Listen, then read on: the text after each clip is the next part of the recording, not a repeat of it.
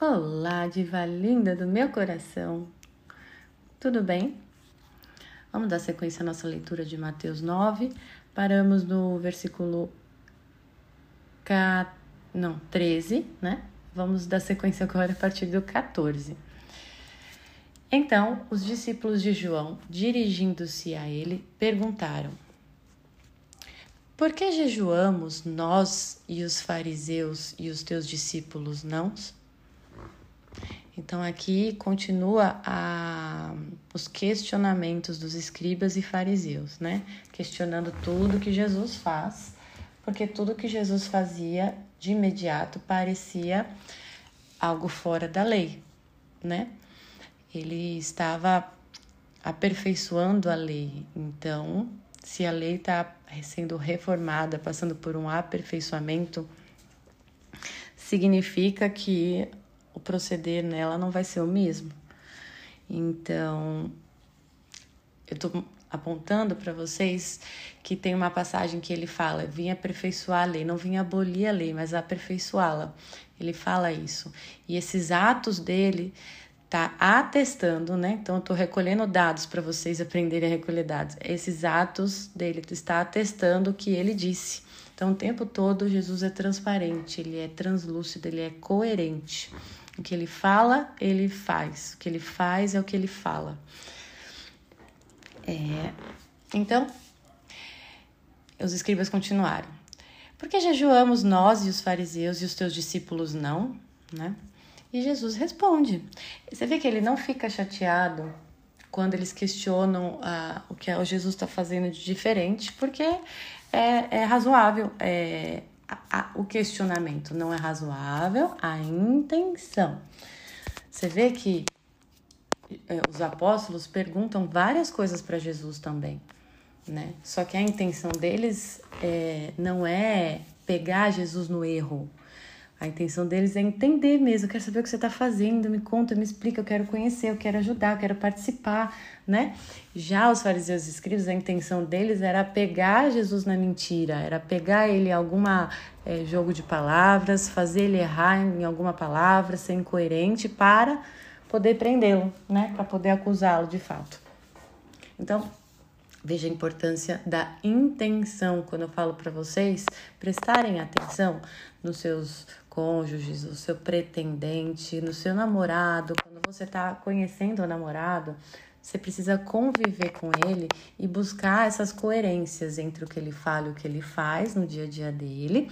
E também, quando ele falar algo para você, ah, não quero casar, não, não quero ter filho, não, já casei, não, pelo amor de Deus, já tenho três filhos, chega, né? Não, não se apeguem às palavras, mas à intenção. Por que, que ele está dizendo aquilo? Depende do modo como ele disse. Ele disse, não, filho, não mais. Então ele tem pavor de pensar em mais filho, porque ele já tem muito, ou porque a experiência com os filhos dele não, foram, não foi boa. Tem que olhar a intenção, não o que se diz. Tá? É claro que o que se diz comunica algo, mas a palavra em si não comunica nada. As pessoas falam coisas para se protegerem. Lembre-se disso. As pessoas se comunicam de um modo para se proteger e se posicionar, né? Proteger suas crenças, e não ser atacada de algum modo, né? As pessoas e cada vez mais um, nesse estado, nesse nesse mundo é, secular e laico, é, que, o que piora as coisas, as pessoas se tornam o que automaticamente medrosas, né? A coragem é uma virtude, a fortaleza é uma virtude que está sendo completamente destruída na nossa, na nossa sociedade hoje porque as pessoas se tornando fracas, elas são facilmente manipuladas, porque o medo é algo que ataca a gente, a gente faz qualquer coisa para se sentir seguro. Então é assim que as elites, os poderes vão atacando o povo, tá bom? Então, é...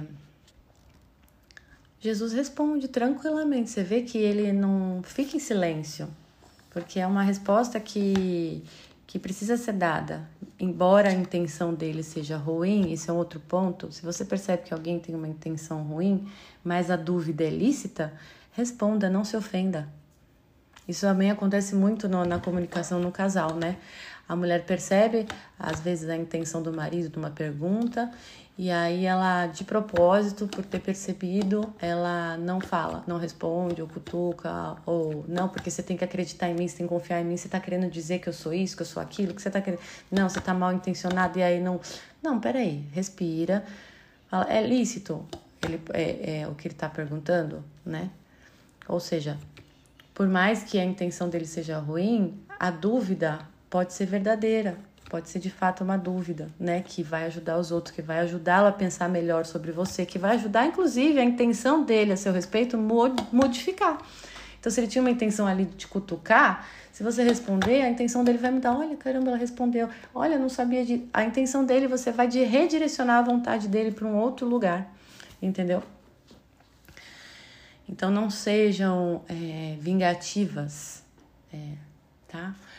Carlão, né, que cutuca, né? Ah, tá, é, ah, é, é, tá falando que eu sou isso? Ele vai ver só. Respondam, tá? Então, seguindo, Jesus respondeu: Podemos os amigos do esposo afligir-se enquanto o esposo está com eles? Dias virão em que lhes será tirado o esposo, então eles jejuarão. E ele dá sequência na explicação, ele vai além. Então ele explica ele responde a pergunta e explica os princípios do aperfeiçoamento daquela lei específica. Olha que perfeito que ele é. Ah, eu fico assim. Olha, no 15 que eu li agora, ele deu um exemplo do nosso dia a dia. Não tem modo melhor de explicar, por isso que vocês gostam muito quando eu faço análise de filme, né? Não tem modo melhor da gente compreender do que, do que trazendo exemplos do nosso dia a dia, né? Do que todos nós vivemos no dia a dia, que a gente conhece. E ele fez isso né? Ele sempre é referido ao esposo, né? E a, o objetivo nosso é, depois de ter um amor serviçal, ter um amor filial e o amor esponsal, né? Que é o amor máximo. Por isso, a, o matrimônio, marido e mulher, é uma representação do amor máximo que devemos atingir e através do casamento chegar a esse, esse amor esponsal em Cristo, né? Pessoal, eu com Cristo e o meu marido com Cristo, né? Esse é o objetivo do matrimônio. E, e ele falou: enquanto o esposo está aqui, quando o esposo está com a gente, a gente faz festa. Não faz sentido o esposo estar tá junto no casamento e ninguém comer, jejuar. Quando o esposo for embora, né? Então eles jejuarão. É, e ele vai além, ele diz no 16: Ninguém põe um remendo de pano novo numa veste velha porque arrancaria uma parte da veste e o rasgão ficaria pior. Não se coloca tão pouco vinho novo em odres velhos. Do contrário, os odres se rompem, o vinho se derrama e os odres se perdem. Coloca-se, porém, o vinho novo em odres novos, e assim, tanto um como o outro se conservam. Então aqui ele está falando o princípio de novo do que ele está fazendo. Então ele respondeu a pergunta lá em relação ao jejum, né? Então ele falou especificamente daquela lei que ele está aperfeiçoando e depois ele finalizou explicando por que, que toda lei tem que ser aperfeiçoada, não só aquela, mas todas as outras que ele já falou e todas que ele ainda não falou e que ele vai fazer até a morte dele aí no caminho dele de, de ministério.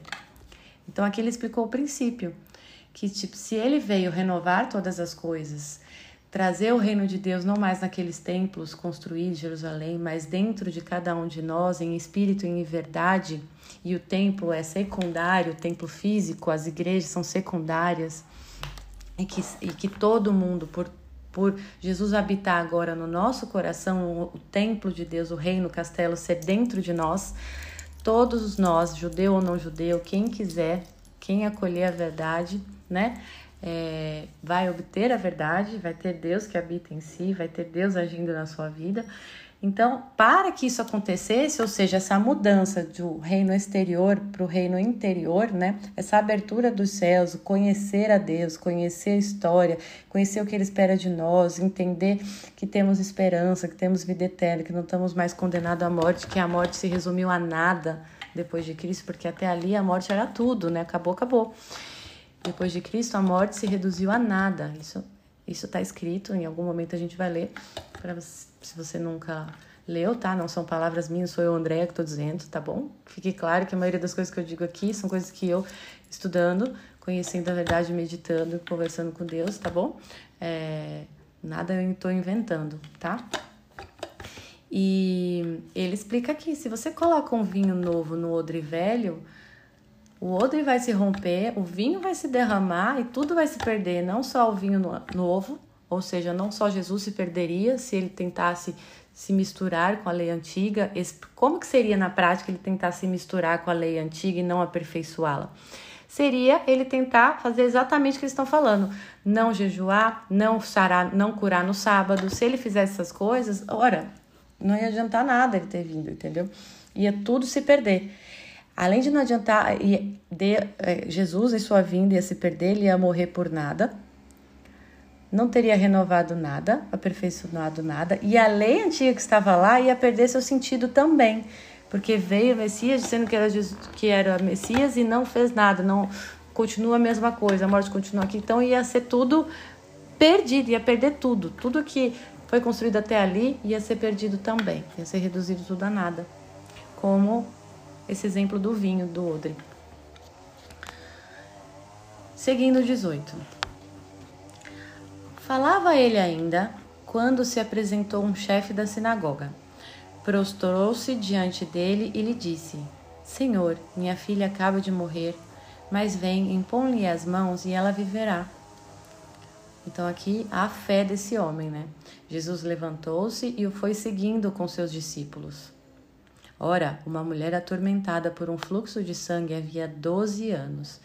Aproximou-se dele por trás e tocou-lhe a orla do manto. Dizia consigo: Se eu somente tocar na sua vestimenta, serei curada. Jesus virou-se e viu-a e disse-lhe: Tem confiança, minha filha, tua fé te salvou e a mulher ficou curada instantaneamente. Chegando à casa do chefe da sinagoga, viu Jesus os tocadores de flauta e uma multidão alvoroçada. Disse-lhes: Retirai-vos, porque a menina não está morta, ela dorme. Eles, porém, zombavam dele. Tendo saído a multidão, ele entrou, tomou a menina pela mão e ela levantou-se. Essa notícia espalhou-se por toda a região. Bom, então aqui você vê é, mais uma cura, mais um milagre físico para que as pessoas tenham fé, né? Então, primeiro a mulher que te, exemplos de pessoas de fé. O que, que é ter fé? Fé prática é isso. Primeiro, esse senhor, minha filha acaba de morrer. Então, pensa que Jesus está vivo, ele só não está materialmente aqui mas ele está vivo, Diva, porque nós temos vida eterna. Ele está vivo e espera que a gente peça para ele como esse senhor pediu. Então, peça, se você está com algum problema, peça, Senhor, ó, minha filha acaba de morrer, mas vem, põe as mãos e ela viverá. Vem, me ajude. Ele vai fazer o que for necessário. Divas, atenção nisso. Deus, tudo que ele faz na nossa vida é para que a gente se aproxime dele, então, tudo que a gente pedir e não for atendida, é porque se a gente fosse atendida naquilo, nós nos afastaríamos dele. Aquilo não nos aproximaria dele. Nunca esqueça disso. Nunca esqueça disso, Div. Quando você ter lucidez nisso, se desapegar um pouco, ah, eu queria isso e não teve, meu marido continua alcoólatra, meu marido não é convertido nunca, isso é o meu exemplo, por exemplo, dessa conversão do meu marido que não acontece. É... Eu tenho certeza que se meu marido se convertesse, seria nocivo. Se meu pedido fosse atendido, eu me afastaria de Deus de algum modo. Aconteceria coisas que afastaria eu, minha família, alguém se afastaria de Deus, seria prejudicado. E por isso eu não sou atendida neste pedido. Então eu amo e acolho porque eu só quero eu, o que eu mais quero é amar a Deus. Eu quero o amor. Eu não quero que Ele me dá o benefício. E é esse caminho que você tem que trilhar, entendeu, Diva? É um processo. Aos poucos você vai amando a Deus assim e desapegando, querendo Ele, não o que Ele criou, e não o que Ele oferece, não o que Ele proporciona. Tá bom? Isso é um processo. Com o tempo você vai conseguir. não se martirize por, ai, eu não tenho esse desejo, eu desejo as coisas, daí eu não amo a Deus, então não somos capazes de amar. Não somos, é Ele que vai fundindo a graça, tanto mais a gente vai caminhando no nosso trabalho diário ordinário. Tá bom? É... Então esse homem teve fé, falou, pediu alguma coisa. E a mulher, mais fé ainda, não vou nem incomodar ele porque eu sou uma pagã, ele não vai nem olhar para mim, mas eu sei que ele é o Messias, eu sei que ele é Deus. Então, se eu tocar nele, eu vou ser curada, é certeza, mesmo que eu seja uma pagã. Olha que fé. Estou tentando trazer uma, um outro diálogo interior que ela teve para você perceber, né, que não importa a situação de vida que você está, se é ateu ou que tipo de religião. Se você está buscando a Deus, a verdade, o caminho e a vida, você vai encontrar no seu tempo, no seu caminho, no seu caminho pessoal que Deus é, desenhou para você de algum modo. E que se você está buscando Ele, você vai trilhar esse desenho. É, a gente só sai do desenho de Deus né, se a gente escolhe a nossa própria vontade. De qualquer forma, ele não desiste da gente, ele continua esperando a gente até a nossa morte. Uh, então, essa mulher teve muita fé e ele mostrou para ela que a fé salva, é a fé que salva. Ele falou: Vai, você está curada. Hum. E aí, depois, mais uma vez, ele chegou na casa lá do desse primeiro senhor que falou para ele cuidar da, da filha, né? É, para impor as mãos nela, as pessoas zombaram de Jesus, porque ele chegou e você vê o que, que é autoridade. A autoridade não é uma tirania, não é um grito, não é, que, é, é retórica de convencimento, não é discutir é simplesmente chegar e fazer. Comunicar e fazer. Não esperar que os outros aceitem ou não, se os outros vão rir ou não, não fazer caso de nada disso. Mas ir lá fazer o que você tem que fazer. Isso é ter autoridade. Então, retira-vos, porque a menina não está morta, ela dorme. Isso é ter autoridade. É a firme convicção do que você está fazendo ali, do que você tem que fazer, do que é certo, do que vai acontecer, entendeu? Eles, porém, zombavam dele e ele continuou. Esperando a multidão sair, conforme ele pediu, não fez caso da zombaria. Não tá nem aí para isso. Ele estava focado em curar a menina. Que não era o foco principal, a cura da menina, era para sua missão ali das pessoas terem fé. Todas aquelas pessoas que estavam zombando, veja, ele não se ele não se ofendeu pelas pessoas que estavam zombando, deixando de fazer o o milagre, porque ele poderia se ofender e não fazer o milagre. Vocês estão zombando, então não vou fazer. E aí vocês podem pensar nos fariseus, que ele nunca quis fazer milagre nenhum, dar sinal nenhum para os fariseus. Você fala, ué, ideia, qual a diferença? Intenção. Novamente. As pessoas que estavam zombando, elas não estavam zombando porque não acreditavam em. Porque conheciam a Deus e não acreditavam. Conhecia Jesus e não acreditavam. Elas estavam zombando pela sua natureza. Não, isso é impossível. A, pessoa, a menina está morta, a gente viu, não está respirando. Então, assim, né, naturalmente é impossível. E eles nunca tiveram, nunca viram um milagre. Já os fariseus, a intenção deles era matar Jesus por inveja. Os fariseus sabiam que ele era o Messias. Eles sabiam, mas eles não aceitavam que o Messias era um pobretão de Belém, nascido na manjedoura. Eles não aceitavam que, o, que ele não veio é, vangloriar, dar glória aos fariseus, aos sacerdotes, e sim e para os pagãos e para o povo. Eles estavam indignados com tudo isso. Então a intenção deles era outra. Então Jesus, para esses, Jesus não aparece, Jesus não dá um sinal sequer para essa pessoa cair no próprio engodo dela mesma, até que ela, por um ato de vontade, possa, sei lá, ter um ato de humildade, até a morte ela poderia ter. Só que aí a gente entra num outro assunto que é, não, não cabe aqui, que é muita coisa, mas é daquela pessoa que mergulha tanto na soberba que chega ao ponto que vende a alma e não tem mais volta, sabe? Esse vender alma é meio abstrato, né? Mas é, é um ponto que uma literatura que explica muito bem isso, esse ponto na prática, sem teoria, mas prática para você entender, é o assiste o filme O Retrato de Dorian Gray. Vocês vão entender o que eu tô falando. Chega num ponto ali que não tem mais volta. São pequenas escolhas erradas e chega num ponto que por mais que a pessoa queira voltar atrás, não dá mais. É possível isso acontecer em vida, né? Por exemplo, acho que o ponto que Hitler chegou, né, de holocausto, é, não sei se ele decidisse ali pedir perdão. Eu não sei se seria, só Deus sabe, né, se isso seria possível. Mas o que não dá para voltar atrás é justamente você ver que a pessoa tá tão mergulhada no orgulho dela que ela pode acontecer o que for, ela não vai voltar atrás. ela pode saber que ela vai ser condenada no inferno, ela não volta atrás. Ah, me lembrei de outra obra sobre isso para vocês assistirem. Tem o um filme Os Miseráveis.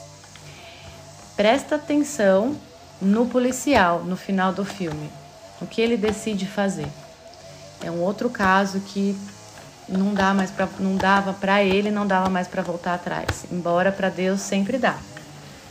Né? Enquanto a gente está vivo, né? Porque é o tempo de misericórdia aqui, tá?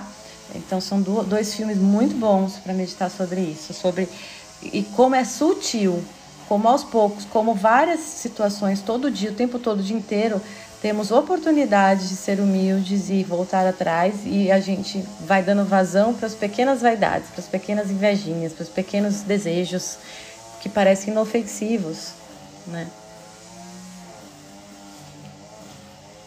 Tem um outro também que eu lembrei que é Endiabrados. Esse é tipo, é, um, é, é cômico, é meio cômico, é mais leve. Os outros são mais pesados, são densos. Esse Endiabrados ele leva para o lado mais da comédia, mas a mensagem é verídica. É aquilo mesmo, é daquele jeito que acontece na nossa vida, também vale a pena. Então lá, então é, ele não fez caso. Por que, que as pessoas zombaram? Porque naturalmente seria impossível, visto que ela não respirava mais, já tinha dado como morta. Então, o que, que Jesus queria ali? Ele não queria provar para as pessoas que ele é bom. Ele não queria glória para ele. Ele queria a, aquelas almas com fé. Então, todos aqueles que zombaram saíram de lá com fé em Jesus. Olha que lindo. Num ato de decisão, uma decisão ali de Jesus de não dar, fazer caso da zombaria e não desistir do que foi fazer ali, que é não curar a menina, que ali foi só um meio, porque a cura física não importa, a vida é eterna. Aquela menina já estava salva, provavelmente. Não era isso a finalidade. A finalidade é resgatar todas aquelas almas que estavam assistindo aquele milagre a terem fé e voltar para Deus. Percebe? Tendo saído da multidão, ele entrou, tomou a menina pela mão e ela levantou-se. Esta notícia espalhou-se por toda a região, não só aqueles que estavam ali em testemunho, mas todos os que não estavam naquela região toda ouviram dizer isso. E quantas ovelhas não foram resgatadas por causa disso? Não é lindo? Olha o alcance que eu quero que você traga isso para sua vida concreta, porque a palavra que é viva ensina a gente a viver. Isso é esperança de verdade. Esperança não é você ficar ah, viajando na maionese, ah, porque Deus me ama. Não, esperança é você meditar nessas palavras e trazer isso para sua vida. Olha isso aqui. Eu, eu, André, aqui, vou dar meu exemplo aqui, eu ajudando você aqui nesses. Eu não tenho noção da dimensão que essas meditações podem alcançar e quantas pessoas, quantas ovelhas perdidas podem ouvir e por meio desse, desta ferramenta, deste trabalho que eu estou fazendo, prestar atenção em Deus, em alguma palavra, algo que foi dito, não por meio de mim, não eu, mas por meio de mim, que eu poderia negligenciar por eu não ter contato com essas pessoas, por eu não saber se isso vai acontecer ou não. Eu posso negligenciar e falar isso pouco importa, ah, isso o que eu faço, o meu trabalho não faz diferença alguma.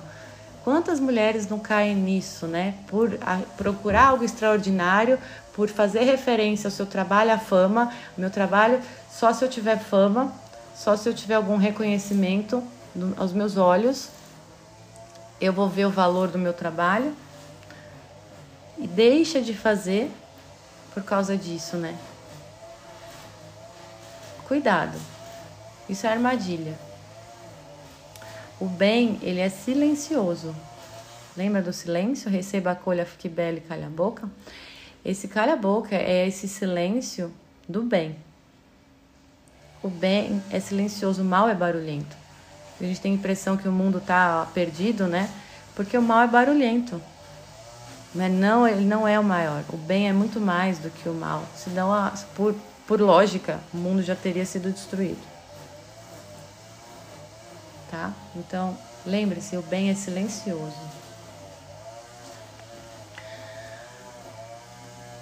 Partindo dali, eu quero concluir esse, esse capítulo hoje, gente. Partindo Jesus dali, dois cegos o seguiram gritando: Filho de Davi, que barulho chato aqui, né? Tem piedade de nós. Jesus entrou numa casa e os cegos aproximaram-se dele. Disse-lhes: Credes que eu posso fazer isso? Sim, senhor, responderam eles. Então ele tocou-lhes nos olhos, dizendo: Seja-vos feito segundo a vossa fé. No mesmo instante, os seus olhos se abriram. Recomendou-lhes Jesus em tom severo: Vede que ninguém o saiba. Mas apenas haviam saído, espalharam a sua fama por toda a região. Logo que se foram, apresentaram-lhe um mudo, possuído do demônio. O demônio foi expulso, o mudo falou e a multidão exclamava com admiração: Jamais se viu algo semelhante em Israel. Os fariseus, porém, diziam: É pelo príncipe dos demônios que ele expulsa os demônios. Tá vendo? Quando o coração tá fechado, não há nem Cristo convenceu os fariseus. O que, que eu quero dizer para vocês? Que a gente é livre. A liberdade se manifesta aqui, no ato de vontade. Nada Jesus podia fazer Nada Deus faz diante da nossa vontade. Se a gente não quer dar para Ele a nossa vontade, Ele não força, porque Ele deu, Ele criou a gente assim, com vontade, com liberdade, com um ser espiritual. Todo o resto na criação, abaixo de nós, os animais, mais próximos de nós para baixo, são integralmente determinados. Eles não têm liberdade, volição, própria de decidir por si mesmo o sim ou o não. Quem decide por eles é o estômago, é o medo, é a dor. Eles são integrados na natureza. Nós estamos além da natureza. Então, quando a gente busca ser como a natureza, nós estamos nos animalizando, entende? Por isso que esse negócio siga o seu coração, que significa não siga o seu coração, mas siga os seus instintos baixos, suas paixões, é se animalizar. É negar o seu ser espiritual, que é a parte racional, que tem liberdade de escolha. Tá bom? Então, os fariseus não queriam entregar. Então, quando você decide uma coisa ou não quer entregar, as justificativas da sua decisão virão. Entende porque razão em si mesma é um grande perigo? Por que, que discussões racionais entre ateus, cientistas, não funcionam, e mesmo entre religiosos, né, que, que, que se metem a tentar convencer o outro, não funcionam porque qualquer decisão que você tiver, se é boa ou se é má, não importa. Decidido, uma vez decidido, sua razão vai trabalhar para encontrar justificativas para você permanecer naquela decisão. Sempre vai achar. Sempre vai achar. Um ladrão vai justificar porque roubou. Sempre tem justificativa. Então não adianta ficar nessa.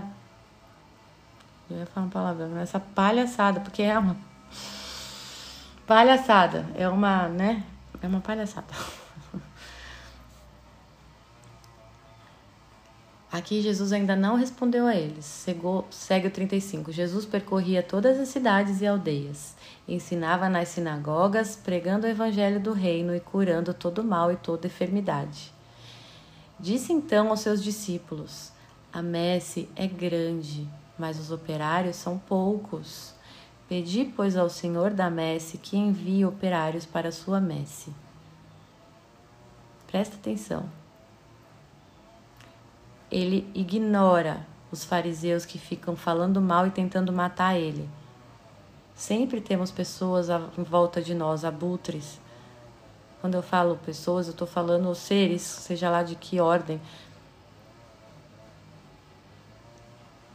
falando mal da gente, tentando corromper a gente, seja a carne, o mundo, ou os sujeitos à nossa volta, né?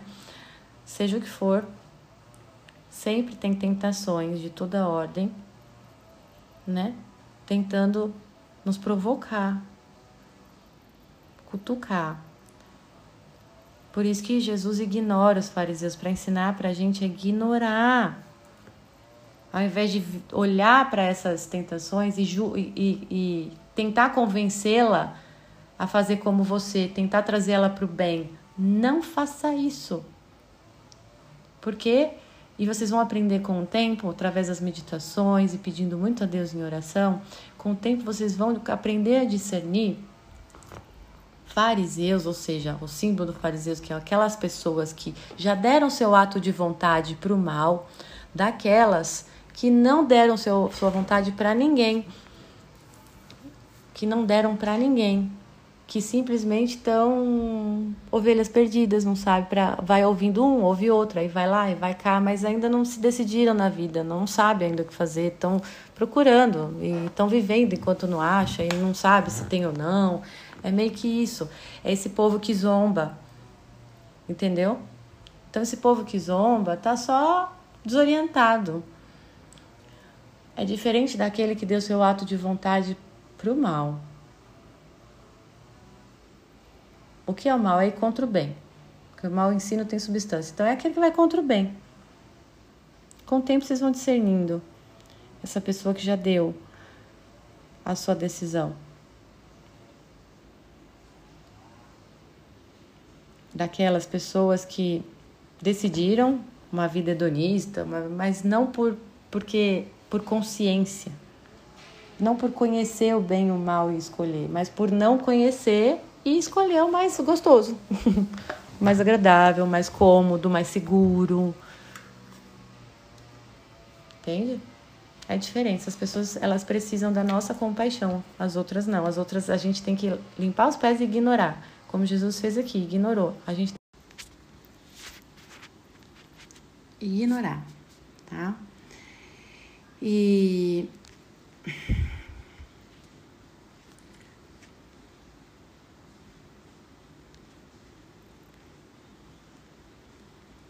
os cegos, né? Tô vendo que eu não comentei da última leitura. Então, os dois cegos, Jesus perguntou, né? Você crê? Sim, eu creio. Isso é dar seu ato de vontade, entendeu? Sim, eu creio. Ah, então eu posso atuar, porque você permite que eu entre. Olha o respeito de Deus pela nossa liberdade que Ele nos deu e Ele não tira. Amada, isso é amar. Isso que a gente tem que fazer no nosso casamento, no, com um namorado que não pede você em casamento nunca, que não se mexe. Quando eu falo dar espaço, é isso. Deus se esconde de nós para a gente procurá-lo. Se ele ficasse na nossa cara, nos pressionando para a gente amar ele, a gente ia fazer o quê? Sair correndo. Eu, hein? Que pressão é essa? Nossa, que necessidade é essa? Dá até medo.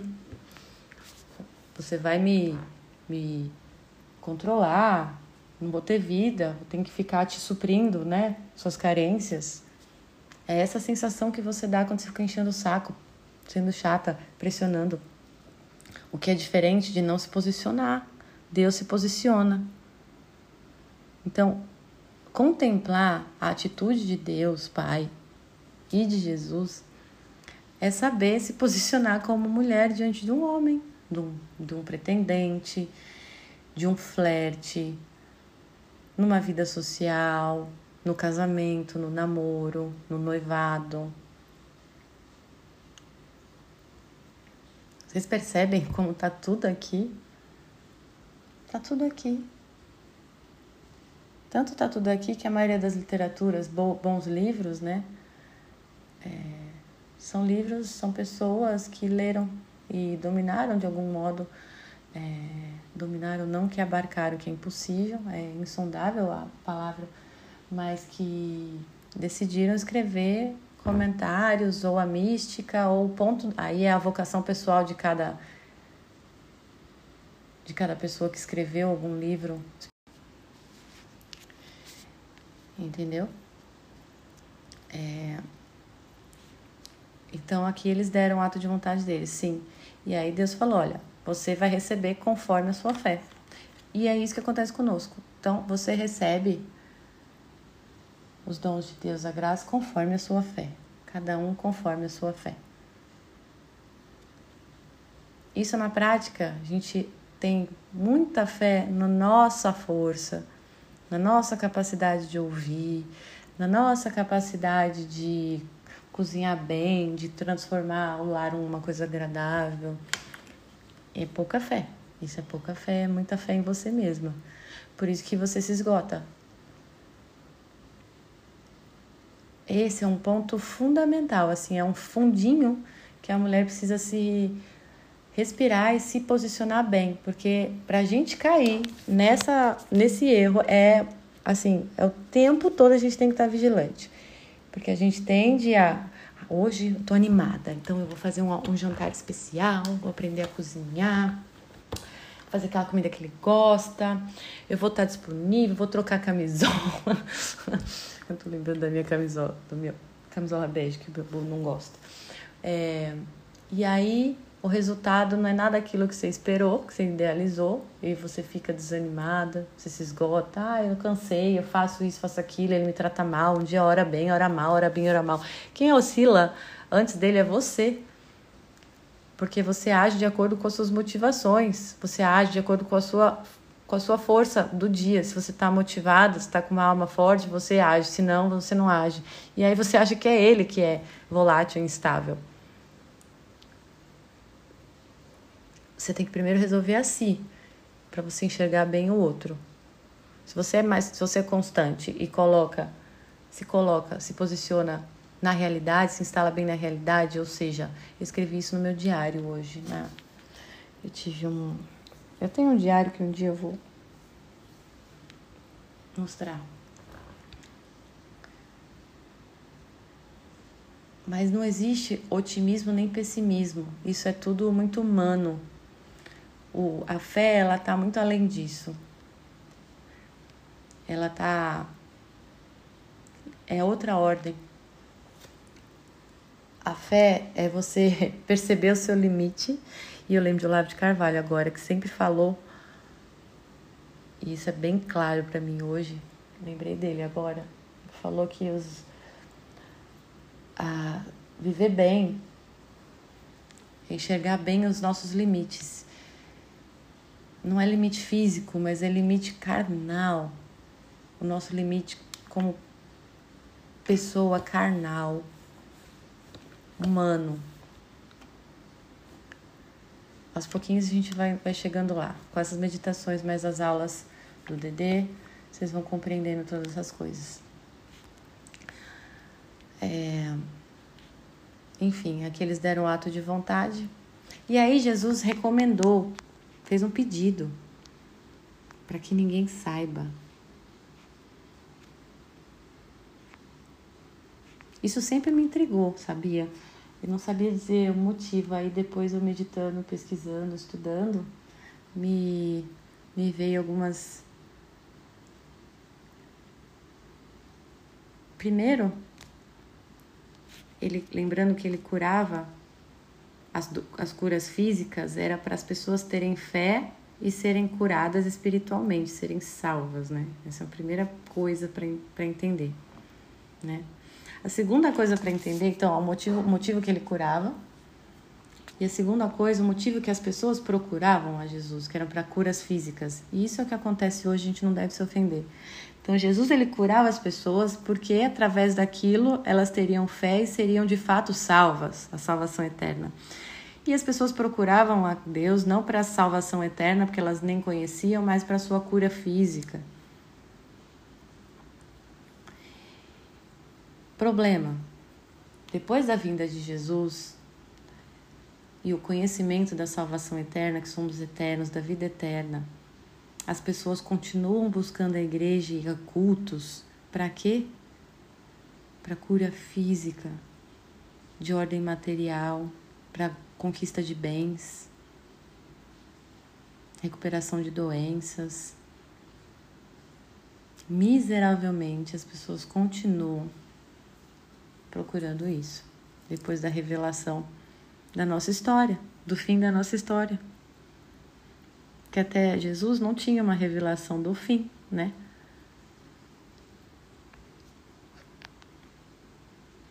Mesmo assim, Deus não se ofende como ele não se ofendeu lá quando procuravam ele para cura física, porque ele sabe da nossa ignorância, da nossa condição de pecador.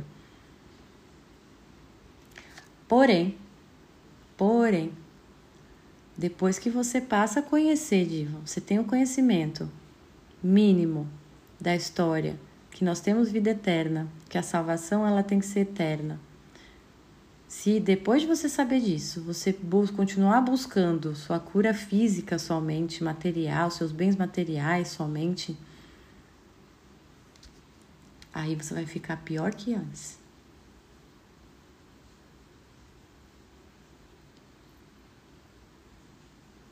Isso aqui eu, eu exorto mesmo, porque é bem perigoso.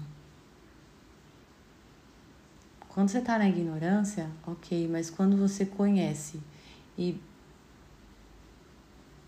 tem uma passagem que fala que a pessoa vem 70, vem 70 vezes mais demônios, 7 vezes mais ou 70, não me lembro. Quando você se livra.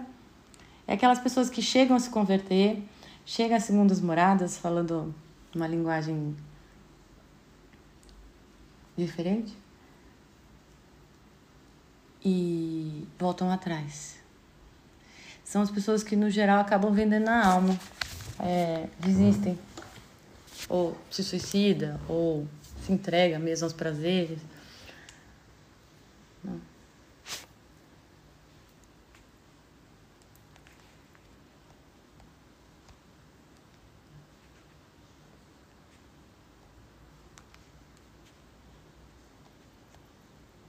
É, que mais?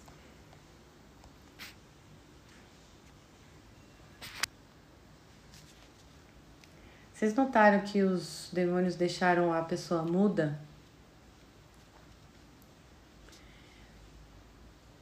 Vocês sabem que o Logos é Deus, né? E que a linguagem é o que a gente mais. é a nossa arma, né? E que os demônios não têm. Essa representação é muito boa em Senhor dos Anéis, por exemplo, em, em livros, em, em obras simbólicas. Você sempre percebe que o mal não fala direito tem a voz distorcida, não, não fala, não fala mal.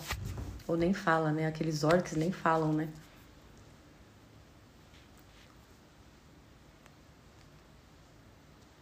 E eles precisam de nós, né, para falar toda a inteligência que eles têm, porque eles são extremamente inteligentes, mas eles não têm a linguagem, nem o corpo.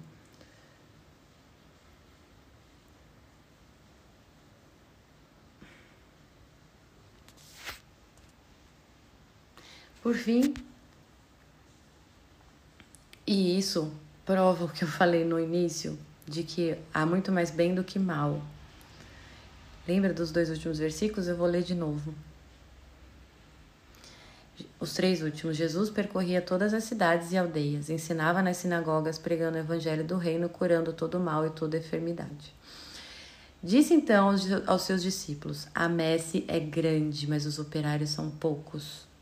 Pedi, pois, ao Senhor da messe que envie operários para a sua messe. A messe é grande. O que, que significa? Ovelhas perdidas é grande. São muitas. Ovelhas perdidas são ovelhas boas, mas que estão perdidas do seu dono, do seu pastor. E para elas encontrar o pastor, elas precisam de mestres humanos santos. Pedi ao Senhor da messe que envie operários. Os operários são os santos que dedicaram suas vidas para juntar ovelhas. Será que você vai ser uma amada? Espero que sim. Porque ser santo é ser pessoa. Todo ser humano nasceu para ser santo. Mas sabemos que há uma hierarquia de vocações. A vocação de servir, ainda a vocação mais baixa de prazeres, né? De, da beleza, a vocação de servir, baixa que eu digo no sentido de humano, que tem pessoas que têm a vocação de trazer a beleza humana, né? A beleza do mundo. A vocação do serviço, e esses são a maioria, a vocação dos protetores e a vocação da sabedoria, de transmitir o conhecimento. Há santos em todas essas vocações. Todo mundo nasceu para ser santo. Cada um na sua, no seu lugar, na sua vocação que Deus deu no núcleo de cada uma. Ele escolheu. Ele tem os seus escolhidos para cada coisa e todos são igualmente importantes. E há ovelhas perdidas em todas as vocações, todas, todas essas esses chamados essas hierarquias de ser de, de vida humana, né? Na parte do serviço, os protetores, oh meu Deus, acho que dos protetores tem tão poucos santos a parte de serviço, né? As mães, né? trabalhadores de serviço, comércio que faz a cidade acontecer, né? Que faz a sociedade acontecer, a comunidade acontecer. Eu acho que é onde tem mais santos, né? Que a gente não conhece. É isso. Um beijo apaixonante. Até amanhã.